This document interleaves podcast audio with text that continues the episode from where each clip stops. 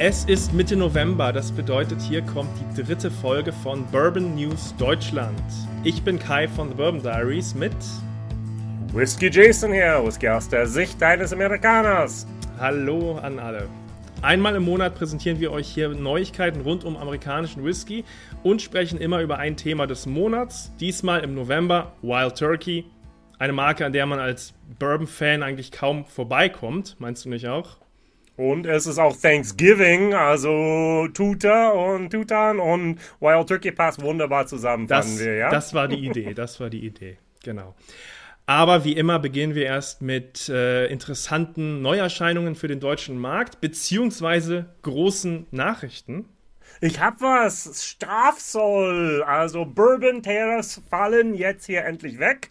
Allerdings zum 1. Januar 2022. Ursprünglich war dann zum 1. Dezember eine Verdopplung diesen Strafzoll automatisch jetzt hier in ähm, ja, in den Bestimmungen festgehalten. Das wird erstmal suspendiert und die werden jetzt im Jahr 2022 miteinander denn da verhandeln. Die 25% fallen weg, allerdings die Transportkosten haben sich nicht nur verdoppelt, sondern vervierfacht und versechsfacht und die erwarten bis Mai 2022, dass sich das um das ach- oder zehnfache, um das, was normal war, dass es nach oben geht. Das heißt, leider wird Bourbon nicht billiger trotzdem. Doof, oder? Ja, aber wenigstens wird er nicht noch teurer. so kann man das auch sagen, nicht wahr? Ja. Super, also eine Sache weniger hier. Ja, es gibt auch was Neues jetzt hier in Deutschland. Blood Oath Pact 7, also siebte Abfüllung jetzt davon für 2021. 49,3 Prozent, 168 Euro und dieses Mal ein Finish in französischen Sauternfässern. 168 Euro, ganz schön teuer, oder? Ja, äh, aber günstige Blood Oaths gibt es eigentlich gar nicht, oder? Nee, immer also Blood Oath ist ein kleines bisschen wie Bruchladig mit deren Black Magic, dieses Bluteid. Der Master ja. Blender hat geschworen, nie zu erwähnen, was genau da drin ist. Also, ach, also der Blood Oath Pack 6, der ähm, Cognac fand ich auch einfach viel zu teuer und hat mir noch nicht mal richtig so geschmeckt. Ja. Wie geht's dir mit Blood Oath? Also ich habe noch nie einen probiert. Ähm, oh. mir, mir wurde jetzt schon mehrfach gesagt, ich muss unbedingt die mal probieren. Ähm, naja, so weit ist es äh, noch nicht gekommen. Äh, ich finde halt nur, die machen sich sehr rar und die machen so ein großes Brimborium um sich selbst. Ob das berechtigt ist, kann ich halt nicht, nicht, nicht beurteilen. Ja, wir haben 14-jährigen ähm, Bourbon, hohen Roggenanteil, 8-jährigen mit hohen Roggenanteilen, 8-jährigen einfach mit diesem Finish von der Sauternfässern. Ach, ich finde das einfach Lex, Lexco, ja, aber zu exklusiv, zu teuer für mich. Da, das sind schöne Rahmendaten, ohne Frage, aber es ist auch ein, äh, ein hoher Preis. Ja, so ist das. So, gehen wir weiter zu einem weiteren Lexco-Produkt. Ja, das ist. Wir bleiben bei Lexco und zwar äh, Rebel, also vormals Rebel Yell, heute halt ja. Rebel Bourbon, ähm, mit Portwein-Finish. Das ist die äh, neue jährliche Abfüllung. Sie bringen ja jedes Jahr einen mit Finish raus. Letztes Jahr war das French Oak, meine ich, im Jahr davor mhm. Cognac. Ähm, und diesmal Portwein. Äh, 45% Alkohol, Wheated Bourbon, wie immer bei Rebel. Ähm, 37,90 meine ich, ist so der Preis. Ja. Das geht, finde ich. Das ist. Ähm Wobei der UVP ist 49,90 Euro, ja, laut Pressemitteilung. Allerdings aus irgendeinem unerklärlichen Grund hat Horst den bei whisky.de für 37,90 Euro reingestellt. Keine Ahnung, ob es irgendwann korrigieren wird, aber ähm, das ist extrem günstig. Dann, dann, müssen wir mal zuschlagen, glaube ich. ja. Ähm, ja, du magst doch Portwein, oder? Ich schon. Die Flasche habe ich bestellt. Ich habe zwar noch nicht aufgemacht, wird dann ähm, später aufgemacht. Mein Problem ist, ich bin irgendwie fast sechs Wochen hinterher zwischen Bestellen und meine Videos drehen, mhm. weil ich so viel auch im Sommer da bestellt habe. Ähm, schauen wir mal. Also ich mache gerne Port und vielleicht Port mit Bourbon könnte was Nettes und Leckeres sein. Also ich freue mich drüber. Ich finde das schön, auch mal weitere Portweinabfüllungen zu kriegen, gerade so im, im günstigen Bereich. Also bei diesem Preis würde ich das noch so nennen. Ähm, vielleicht ist es ja auch eine Konkurrenz für Angels Envy, mal sehen. Absolut richtig. Auch viel, viel billiger, um die Hälfte fast. Ja. So, wir bleiben bei Laxco bzw. MGP. mit dem George Remus Straight Bourbon. 47% Alkohol hat er. Als Preis ist er, also er ist, er ist wohl für so knappe 70 Euro äh, in Deutschland aufgetaucht, wenn ich das richtig sehe. Mhm. Aber ich habe ihn äh, für 40 Euro gerade neulich bestellen können. Da freue ich mich richtig drüber. Ähm, ist heute angekommen. Ich habe ihn noch nicht, ich habe ihn noch nicht probiert. Das werde ich heute Abend wohl machen. Ähm, ja, die Rahmendaten sind da auch ganz schick. Fünf bis sieben Jahre alt, High Rye Bourbon aus verschiedenen Mashbills. Nicht kühl gefiltert, steht stolz auf der Flasche drauf. Ähm, von MGP, aber nicht wie so oft von MGP, also äh, keine Auftragsarbeit für eine Nein. andere Marke, sondern eine eigene Marke von MGP. Das ist im Grunde sehr, sehr schön, was MGP macht. Die haben einfach viele Jahrzehnte gefüllt, für anderen produziert. Jetzt sind dabei, eigene ähm, verschiedene Labels aufzubauen. Jetzt hier verschiedene Marken. Eine ist George Remus, ähm, der eine interessante Lebensgeschichte hat, um das milde auszudrücken. Oh ja. Nochmal ganz kurz zum Preisunterschiede. MGP und Lexco, die nennen das jetzt momentan diese Fusion. Also MGP hat im Grunde Lexco gekauft, aber je nachdem, mit, mit wem man spricht, ähm, wird es anders ausgelegt. Und die haben verschiedene Vertriebswege nach Deutschland. Insgesamt yeah. drei verschiedene Vertriebswege. Und man merkt einfach anhand von der Preise von den Endkunden, welche Marge draufgeschlagen wird von welchem Vertriebsweg. Also es ist schon witzig. Ähm, die werden das mit der Zeit wahrscheinlich einheitlichen. Also von daher erwarte ich 2022, spätestens 2023 einfach mal eine eher einheitliche Preisgestaltung, aber sei einfach darauf vorbereitet, in 2022 weiterhin einfach mal ein bisschen auf der Suche zu gehen. Und da werdet überrascht sein, dass der gleiche Flasche 20 oder 30 oder 40 Prozent billiger woanders ist. Ja, ich hoffe dann, dass sich das eher im günstigen Bereich einpendeln wird, auch dann weiterhin. Ja, je nachdem wird es importiert, nicht wahr? Ja. Also, um, ähm, Garrison Brothers, yay! Um, ähm, auch etwas, was ein bisschen teuer ist. Der ja. Texas Straight Bourbon Fall 2021 Abfüllung ist hier.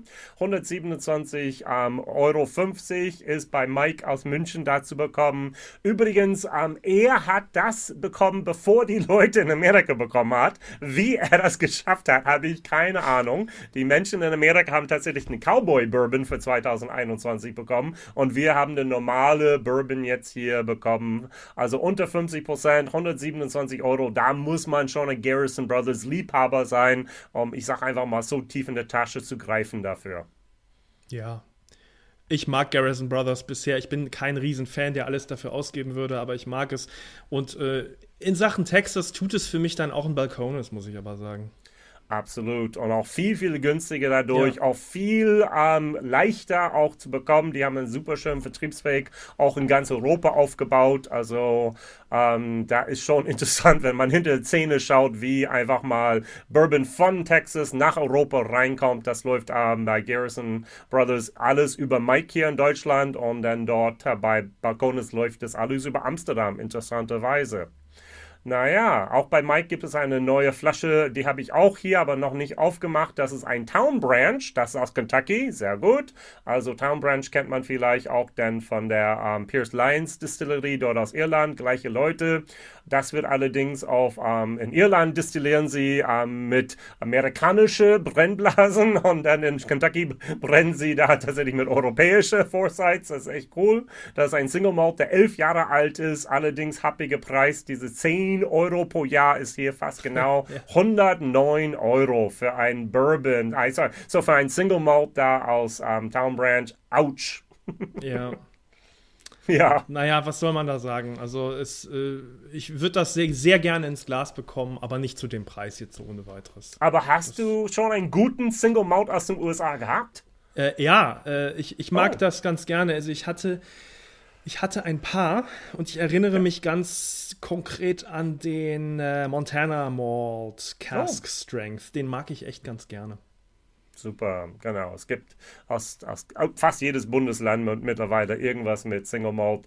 Müssen wir auch eigentlich die Regularien für Single Malt auch einfach mal hier durchkauen, was die USA jetzt hier neu aufgestellt haben. Das wäre auch ein Thema ja, für ja, eine ja, Vertiefungssache, ja, Das ist ja ganz frisch eigentlich, ne? Das war ja gerade neu genau. festgelegt. Ja, aber Super. Du, du warst ja nicht so der Fan von Malt aus Amerika, oder? Bisher? Bis auch gut. Der Balcones Single Malt aus der Rumfass hat mich echt umgehauen. Fand ich sehr, sehr lecker, aber vieles von Westküste mh, mm, okay. bisher noch nicht. Schauen wir mal. Ja.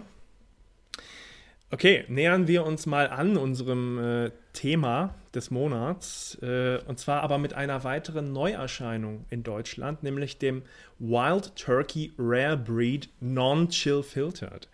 Ähm, okay, da musst du mir helfen. Ist ja, das nicht identisch wie immer? Naja, äh, äh, die Rahmendaten entsprechen dem des Batches mit 58,4, meine ich, Prozent. Ähm, allerdings ist der Unterschied, dass der normale Rare Breed offenbar kühl gefiltert wird bei Wild Turkey. Mhm. Und dieser hier eben nicht. Das ist eine Abfüllung, also dieser Non-Chill Filtered Rare Breed ist eine Travel Retail Abfüllung, die wird im Liter verkauft und nur außerhalb der USA. das ist gemein. Klingt wie Blantons. Ja. Klingt wie Four Roses früher. Genau, äh, das ist gemein natürlich. Ähm, äh, ist aber in Deutschland verfügbar. Für einen Liter muss man so circa 55 Euro zahlen. Das geht, finde ich. Ja. Ähm, ja, und äh, ich habe sie halt tatsächlich auch schon Seite an Seite probiert, die beiden. Und, und? Ähm, man schmeckt einen Unterschied. Der, äh, ja, der, der Non-Chill Filtered ist ein bisschen wuchtiger, ein bisschen tiefer, hat ein bisschen mehr Leben, sage ich mal. Und äh, ja, da sind wir, um da nochmal kurz einen Abstecher zu machen, Kühlfiltration, das ist ja dieser unter Genießern doch teilweise umstrittene Prozess, den man äh, durchführt, um halt. Umstritten ist es nicht. Wir, wir finden es alle doof, die was wissen ich, also davon. Also ich habe schon, hab schon Stimmen darüber gehört, die das nicht doof finden. Tatsächlich. Darüber, oh, darüber oh. können wir auch mal sprechen irgendwann. Ja, müssen wir mal. Ja. Ich würde auch nicht wissen, warum man das machen sollte. Ja, äh, das ist dann ein anderes Thema, aber auf jeden Fall. Vom Geschmackserlebnis. Ja, ja, ja, doch, tatsächlich, tatsächlich. Ich schicke dir da mal ein paar Links oder sowas zu. Cool. Aber, aber ähm, ja, dieser Filterungsprozess, der ja hauptsächlich gemacht wird, um äh, zu verhindern, dass der Whisky trüb wird wird, wenn er äh, kalt ist, aber der eben auch Geschmack entfernt. Und äh, ja, ja, das ist diese Sache. Aber eine schöne Sache, dass man jetzt das so vergleichen kann, finde ich, mit dem. Okay, super. Filter. Da muss ich auch noch eine Flasche hier besorgen. Ja. Sehr, sehr gut. Unser Hauptthema ist Wild Turkey. Genau. Ähm, sollen wir ein bisschen über die Geschichte erst einmal hier reden? Denn ja. es ist für mich erst einmal verwirrend, bis alle verschiedene Stränge zusammenkommen und sagen, ah, Russells, kenne ich. Ja, genau. Oder überhaupt der Name Wild Turkey, bis, bis der überhaupt auftaucht. Das ist ja, ja auch in der okay, Geschichte. Okay, auch das ist gut. Uh, so Spannung wird aufgebaut. Bravo. ja. ja, also, ähm, man findet ja oft auf Whiskyflaschen Jahreszahlen, die gerne mal lange zurückliegen. Und äh, so ist es ja auch bei Wild Turkey, da findet man ja für gewöhnlich die 1855 drauf. Und da könnte man jetzt denken, dass die Marke da eingeführt wurde. Das ist nicht der Fall. Man könnte auch denken, dass die Distillerie da gegründet würde. Das ist auch nicht der Fall. Das ist das Gründungsdatum von einem Lebensmittelgroßhändler, der dann später als Austin Nichols bekannt war und dem ähm, äh, irgendwann später dann mal die Marke Wild Turkey gehörte. Also darauf, darauf berufen sie sich mit diesem Datum. Aber es ist eben nicht das Gründungsdatum der Distille und auch nicht der Marke. Die war da noch lange nicht äh, geplant. Also also genau wie Johnny Walker damals eine Lebensmittelfirma war, war praktisch auch übrigens auch die Vorfahren jetzt hier, die Rippy-Familie, waren auch Lebensmittelhändler Händler, und die haben genauso auch damit angefangen, einfach mal ihre Produkte dann dort in dieses ja, General Store zu verkaufen. Und das war übrigens mit Austin Nichols, war New York City. Ja, und dann ja. da und dann die Connection zu Kentucky werden wir gleich ein bisschen auch schlagen, denn da, ja. Ja. Also, ähm, also ein kleines ich, Statement von mir an der Stelle. Ich, ich finde das ja immer ein bisschen komisch, wenn man diese ewig lang zurückliegenden Daten dann auf die Flasche kloppt. Also, naja. Ja. Na gut. 1830, John C. Ripley, also sein Name war ein bisschen anders buchstabiert damals, äh, mit Doppel-P und EY. Der kam aus der französischen Hugenotten-Tradition, die waren Flüchtlinge buchstäblich. Die haben ihre Heimat dort in Tyrone, Irland, ähm, verlassen müssen und sind nach Kentucky in den Anderson County dort hingekommen. Und da waren zwei Söhne, besonders für mich war interessant, war James C. Ripley, der Sohn von John C. Rippey. Und er hat drei Jahre nach dem Bürgerkrieg tatsächlich seine erste ähm, Distillerie dann dort gekauft und nannte es nach seinem Sohn TB, also Thomas Beebe äh, Rippey. Der hieß damals der Cliff Springs Distillery. Dort ganz in der Nähe vom heute, wo Wild Turkey das so ist. Genau, aber der Name Wild Turkey war auch noch lange nicht in Sicht in der Zeit. Nee. Das dauert noch ein bisschen. Ähm, erstmal noch wichtig, also ähm, der, der Bourbon, der da gemacht wurde, wurde eben an verschiedene Großhändler verkauft, äh, die dann wiederum den Whisky unter eigenem Label abfüllen. Das kennen wir von heute auch. Das ist keine Seltenheit. Und MGP nenne ich nochmal. genau. Das MGP des 19. Jahrhunderts. ja. ähm, naja, und einer dieser Großhändler war dann eben der vorhin erwähnte Austin Nichols, also dieses Unternehmen. Ja. Dann kam diese böse, böse Zeit, was wir nächsten Monat besprechen werden, Prohibition. Also 1919 wurde alle Distillerien da geschlossen. Man dürfte auch nichts verkaufen, es sei denn, man hat diese Sondergenehmigung damals wegen medizinischer Gründe da. Und mhm. erst dann 1933 hat man dann eine neue Distillerie aufgemacht. Und da sind wir praktisch noch eine Generation, Generation weiter.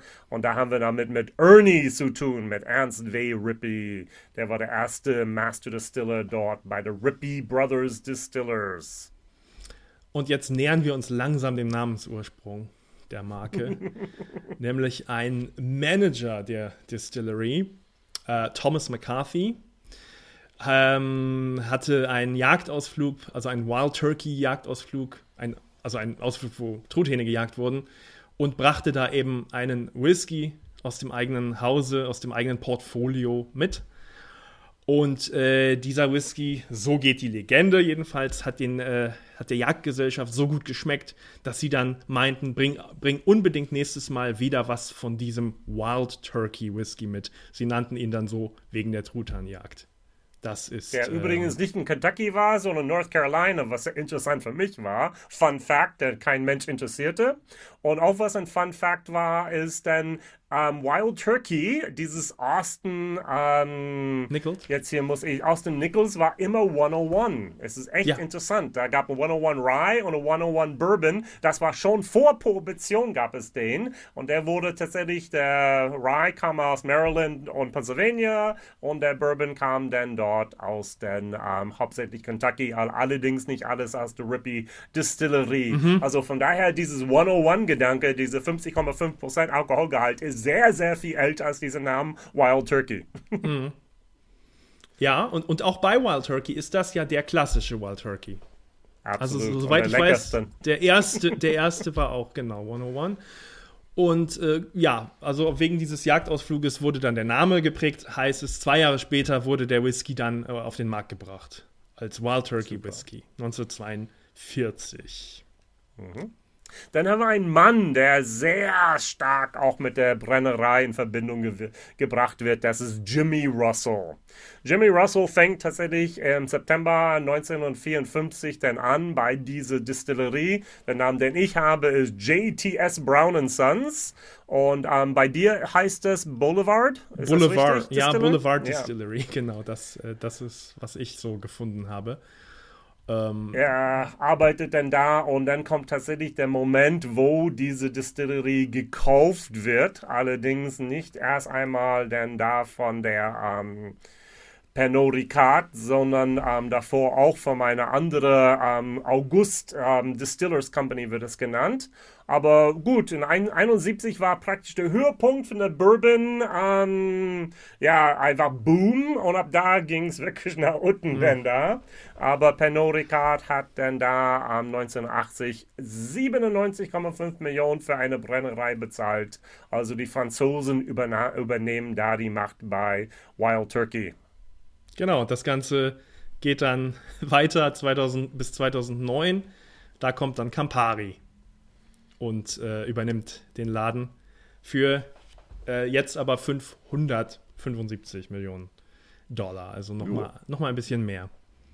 Also inflationsbereinigt, das ist immer noch ein ganz toller Gewinn, was sie da Immer noch mehr, genau. Ja, Genau. Mhm. Das ist echt Wahnsinn, was da ist. Ja. Auch zu der Zeit war der Sohn, der Eddie, auch schon dann dort ins, ähm, ins Spiel gekommen und da hatten sie bis dahin einige auch interessante Sachen mit auf den Markt gebracht. Also ähm, wir haben zum Beispiel haben wir ein Problem, dass ähm, in den 80er Jahren tatsächlich kaum jemand sich interessierte für ähm, Bourbons. Denn das, was Papa Mama trank, war doof und deshalb haben wir alle dann damals Wodka und Wein und so weiter getrunken. Und da gingen tatsächlich einige Leute dann da, wurden einfach motiviert zu sehen, hey, ihr muss rausgehen, ihr muss jetzt hier tatsächlich diese Marke vorantreiben. Also in den 80er Jahren wurde Jimmy Russell auf die ganze Welt hingeschickt. Also damals wurde Booker No von Jim Beans überall hingeschickt. Da wurde Elmer T. Lee vom Ancient Age überall hingeschickt. Und da wurde Parker Beams damals vom Heaven Hill überall hingeschickt. Und ganz, ganz interessant war es damals, gab es dann dieses Bookers. Und da musste man Wild Turkey ein bisschen nachziehen. Was haben sie gemacht? Das war damals in den 80er Jahren. Die haben zum ersten Mal Wild Turkey Rare Breed gemacht als es das erste Mal ein Single Barrel gab, was hat denn dort tatsächlich 92 den Wild Turkey gemacht? Die haben den Wild Turkey dann dort Spirit rausgebracht. Also ich finde es immer wieder interessant zu sehen, damals in den 80er und 90er, wie Wild Turkey diesen ähm, Trends hinterher liefen. Mhm. Und dann ab 2000, 2005, die fingen an, Trends selbst zu gestalten. Mhm. Ganz kurz, Thema Russells. Also, die haben eine eigene Marke jetzt hier, der Russell's Reserve, gegründet.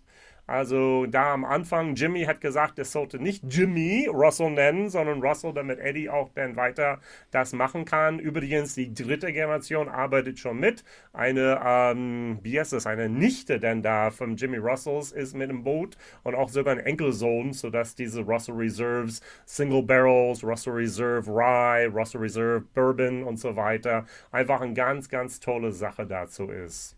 Ähm, eine schön, schöne Sache. Ähm, warst du schon mal da? Nee.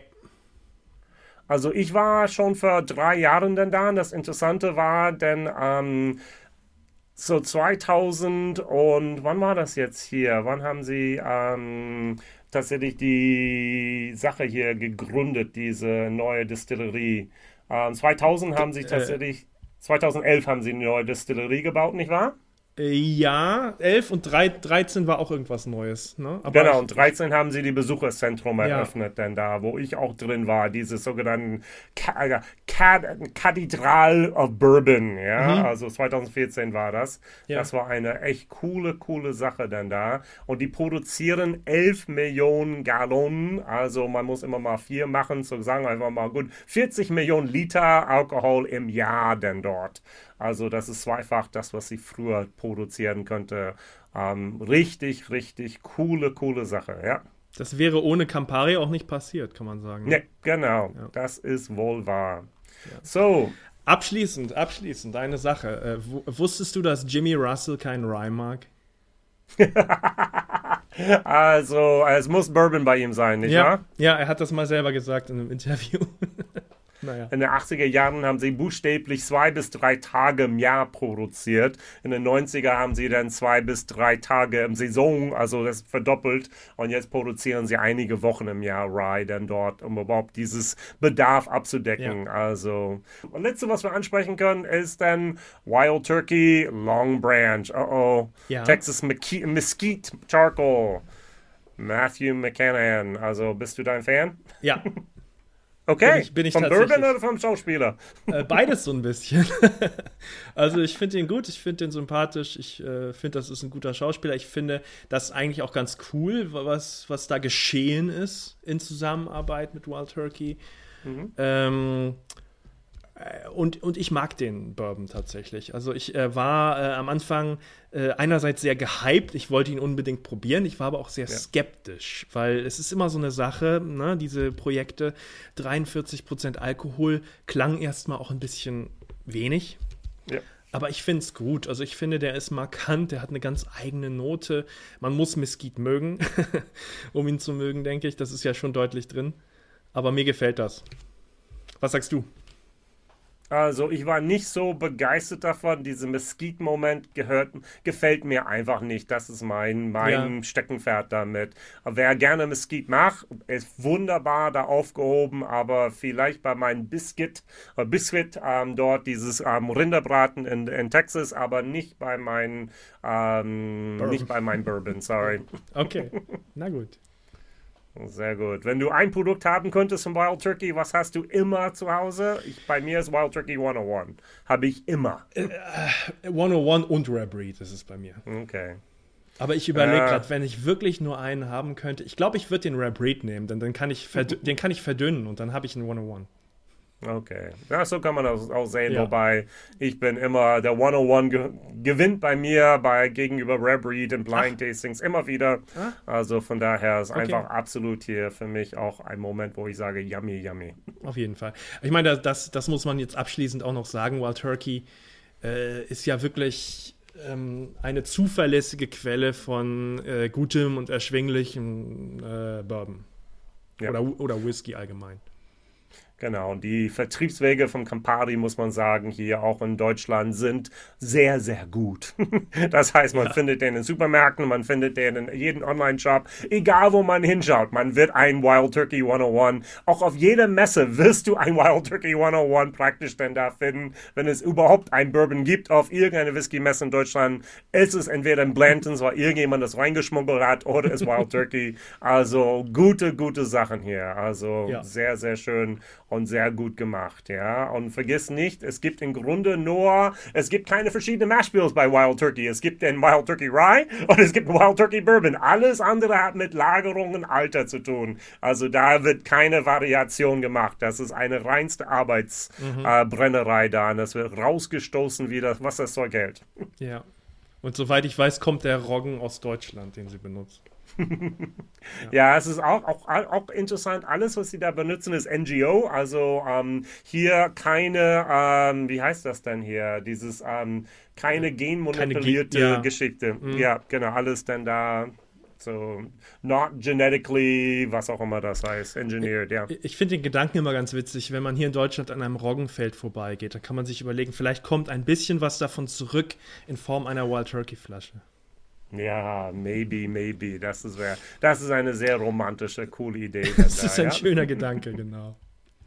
Gut, machen wir einen Übergang dann Richtung Amerika. Welche New Releases gibt es denn da? Ja, dann äh, gehen wir mal zuerst zu Woodford Reserve, also Brown Foreman. Da äh, wartet der, äh, die, die diesjährige Ausgabe der Masters Collection auf uns. Das ist die 17. Ausgabe kurz zur Masters Collections, äh, ähm, Collection. Das ähm, Besondere daran ist, dass die halt komplett äh, in der Wild, Tur äh, Wild Turkey, sage ich schon, Woodford Reserve Distillery gebrannt werden, auf den drei Potstills, die sie da haben. Ja, äh, okay. anders als die normalen Woodfords, die äh, eben zu einem sehr großen Teil bei äh, der Early Times Distillery gebrannt werden. Und da ist nur ein ganz kleiner Teil von der Woodford Res Reserve Distillery. Naja, und äh, dieses Jahr haben wir hier einen ähm, Five Malt Stouted Mash, nennt sich das Ganze. Mhm. Ein etwas unhandlicher Name. Ja. Ähm, mit äh, 45,2% Alkohol. Naja, und der Name Five Malt Stouted Mash, das sind eben fünf verschiedene Getreidesorten, die alle gemälzt sind in der Mash Bill. Ähm, ich muss aber sagen, ich weiß nicht welche. Ich habe keine Ahnung, was für Getreidesorten da jetzt sind. Weißt du das? Nee. Also okay. ähm, habe ich bisher noch nicht gesehen. Allerdings, ich weiß, dass nicht nur jetzt hier unser Master Distiller, sondern die neue angehende Master, Master Distillerin hier viel auch die Finger mit ins Spiel hatte. Ah, ja. Ähm, auch mit Namen. Ich habe ihr Gesicht vor Augen, aber ich weiß nicht mehr, wer das ist. Also, das ist Chris Morris, war bisher mhm. jetzt hier wichtig und jetzt ist es die Frau. Oh Mann. Ich habe ihn auch vergessen. Keine Ahnung. ja.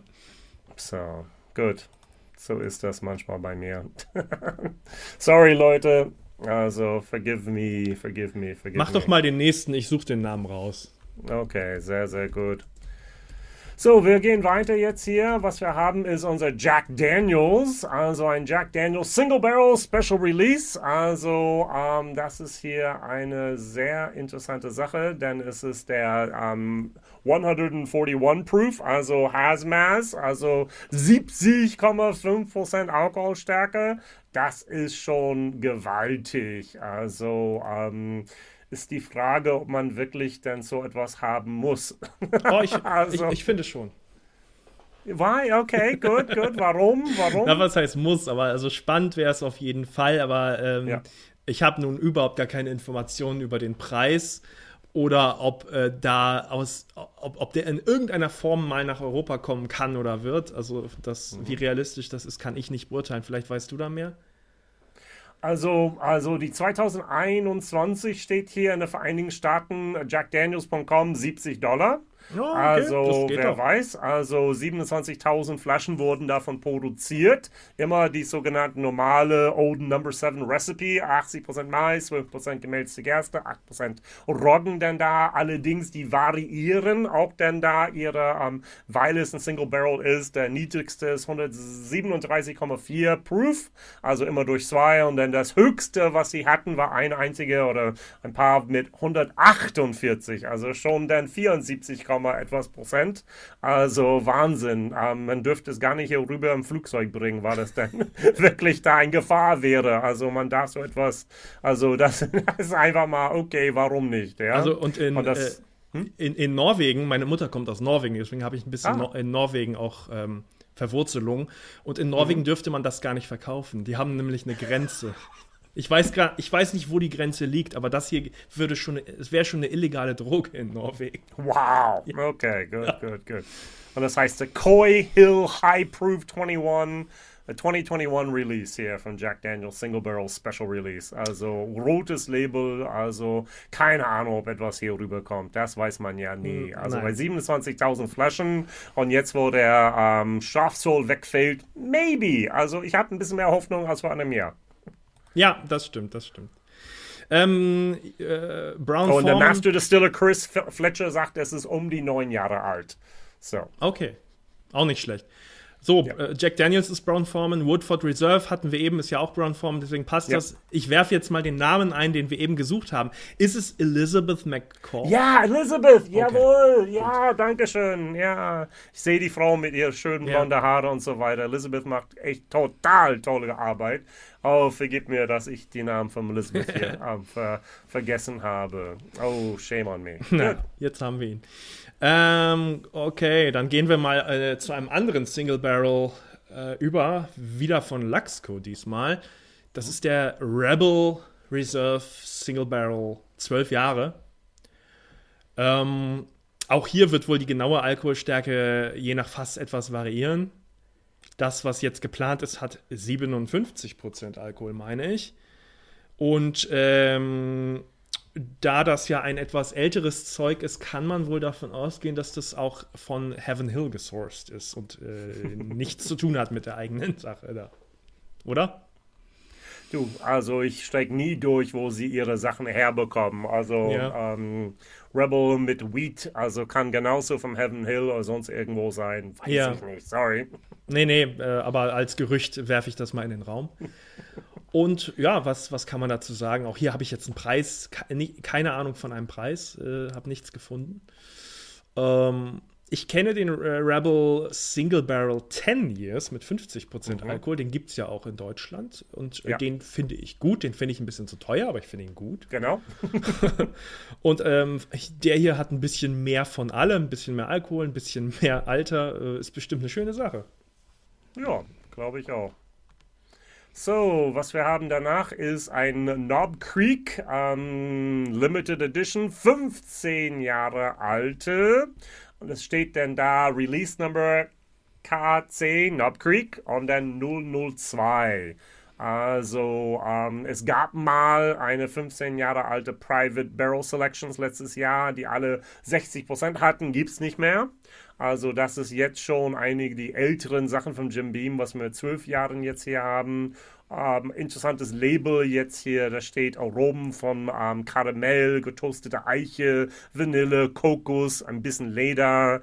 Also sollte jetzt hier Eiche gemeinsam mit der Vanille und auch ähm, Karamell mit einem langen, würzigen Finish so sein. Und das hat einen Preis von, mh, hm, letztes Jahr war 100 Dollar, erwartet 10% mehr, also 110 Dollar konnte ungefähr der Preis dafür sein. 15 Jahre, ähm, 50% Alkohol. Ob das Ding nach Deutschland kommt, mh, hm, zweifle ich eher dran. ja, leider. Also ich wäre ja super gespannt drauf. Ich bin ja im Gegensatz zu dir ein Knob Creek-Fan. ja.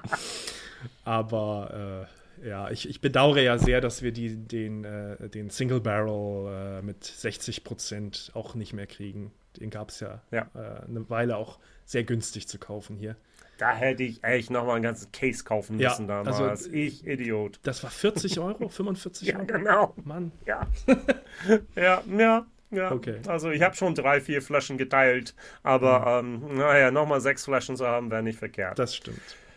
Gut, meine letzte Flasche ist von Barrel, Double R, Double L, Barrel Bourbon. Und wir haben den Batch Nummer 31, der jetzt in den Vereinigten Staaten jetzt hier rauskommt. Sechs Jahre alt, 55,6 Prozent. Also Barrel ist schon eine richtig coole Sache. Die haben keine eigene Brennerei. Alles, was sie tun, ist selbst zu mixen. Also leider gibt es keinen Importeur dafür für Deutschland oder Europa bisher. Vielleicht muss ich mit meinen Partnern reden, ob wir nicht ins Gespräch kommen kommen. Mach das mal. Allerdings, äh, ist allerdings das Problem, was sie auch schon in den Vereinigten Staaten haben, ist, die haben nicht genug Produkt für, für, für die Leute dort, geschweige denn, wenn sie ein bisschen weltweit expandieren würden, denn ihre Batches sind meistens nicht so groß. Mhm. So, von daher, ähm, mehr kann ich nicht sagen dazu. Ähm, das ist alles, was ich Informationen gefunden habe. Hast du da noch ein bisschen mehr Infos? Also. Ähm, ja, ich, ich weiß jetzt gerade nicht, äh, was genau du eben äh, vielleicht schon erwähnt hast, weil ich äh, ja. war, ich, ich bin in Gedanken etwas abgeschweift hin zu Barrel Bourbon. Okay. Ich kenne eine Abfüllung, die finde ich ziemlich gut. Ähm, aber ja, also ein, ein Blend of Straight Bourbons. Ne? Ja. Ähm, Tennessee, Kentucky, Indiana. 6, 7, 10, mhm. 15 und 16 Jahre alt. Genau. 55,6 Prozent. So, das ist so das, was ich da habe. Und das klingt sehr spannend, finde ich. Genau. Und das Interessante war, da war eine Gruppe davon, die 99% Mais-Bourbon waren ja. und einige waren Wheated Bourbon. Genau. Also ein bisschen ist es für mich wie, ein Barrel ist ein bisschen wie ein Auflauf. Alles, was zu Hause noch herumliegt, wird reingeschmissen und ja. hoffentlich schmeckt es gut. Und bisher hat fast alles gut geschmeckt vom Bourbon, ja. vom Barrel, aber trotzdem, ähm, was auch immer sie kriegen können, ihr Fingern wird einfach mal zusammengemixt und so weiter. Also die, die mischen ja manchmal auch Irish Whisky rein, das gibt's ja auch. Die, äh, genau. Hast du sowas von denen mal probiert? Ja, habe ich tatsächlich war einmal probiert, ja. Äh, ich war nicht begeistert davon, muss ich ganz ehrlich sagen. So. Okay. Aber andere Leute finden deren Produkte einfach mal ähm, ja, 0 plus Ultra. Okay. Naja, bei wilden Mischungen äh, sind wir ja schon beim Thema auch vom nächsten Release. Ähm, äh, viel kann ich nicht dazu sagen. Mr. Sam Blended Whisky. Kein Bourbon, kein Rye, sondern eben Blended Whisky. In Amerika ist das ja immer so eine Sache. Ähm, und das ist wohl von Sazerac, ist das richtig? Sazerac. Sazerac, ja. ja. Sazerac. Ja. Mhm. Ähm, ja, ich bin ja manchmal ein bisschen französisch unterwegs bei dem Namen. Ja, gut, das ist New Orleans französisch, ja, genau. so genau wie Bourbon nicht mhm. mehr Bourbon ist ja. und nicht wie Bullet, äh, Bullet ist, also ja, Sazerac. Genau. Sazerac natürlich. Naja, und da ist eben äh, amerikanischer Whisky und kanadischer Whisky zusammengemischt. Mhm. Ähm, das hat relativ viel Alkohol, über, über 60 Prozent. Ja. Äh, und auch einen hohen Preis. Ähm, ja, 250 Dollar, Wahnsinn, oder? Ja, also das, ich weiß nicht. Äh, der, der das geblendet hat, der meint, das ist das Beste, was er je gemacht hat, mal wieder und sowas. Das ist natürlich toll. Die Frage ist nur, ob es das dann wert ist. Aber also spannend ist das schon, solche Mischungen. Äh, das ist sicherlich dann nochmal eine ganz andere Leistung, die dahinter steht, wenn man das gekonnt zusammenblendet. Ja, wenn man das kann. Ja. Aber so viel Geld auszugeben, weiß ich nicht. Und das nee. blind muss man auch noch kaufen. Ein Sample ja. davon wird man hier nicht finden. Nee. Nein, es ist etwas viel, aber es, es sollte erwähnt werden als Kuriosität. Ja, danke. Ja. Super, jetzt haben wir jetzt hier unsere Neuerscheinungen in Deutschland, einen Fokus hier auf Wild Turkey gemacht und ein paar Neuerscheinungen aus den Vereinigten Staaten. Vielen, vielen Dank für alle Leute, die zugehört haben. Vielen Dank, dass ihr vielleicht sogar auch ein, uns was fünf Sterne hier gibt, wo auch immer du hörst, bei Spotify oder bei Apple Play oder wo auch immer. Vielleicht ein ganz kleines ähm, Review hinterlassen, wäre ganz gut. Was werden wir im Dezember hier bereden? Ähm, wir werden über das Ende der Prohibition reden. Oder mhm. vielleicht auch ein bisschen über die Prohibition an sich, nehme ich mal an. Äh, anders ist halt der, der, Repeal Day, also das quasi das Datum, was das Ende der Prohibition bedeutet hat, die Abschaffung. Äh, am 5. Dezember 1933 war das und das ist dann auch ein aktuelles, na was heißt aktuelles Thema, aber es passt zum Dezember. Ne? Deswegen. Sehr gut, genau, dieses Repeal ja. Day also eine gute Sache. Ähm, vielen Dank. Falls ihr irgendwelche Anregungen hast, einfach Bourbon News Deutschland ein Wort als gmail.com einfach mal rüberschicken. Das wird uns sehr, sehr gut in, einfach mal uns freuen. Wir sind zu finden dann bei Instagram, bei Twitter, bei Facebook und natürlich bei alle deine Lieblingspodcast-Anbieter. Whisky Jason hier, Whisky aus der Sicht eines Amerikaners, gemeinsam mit Kai von The Bourbon Diaries und wie immer bei Bye von Kai. Ciao.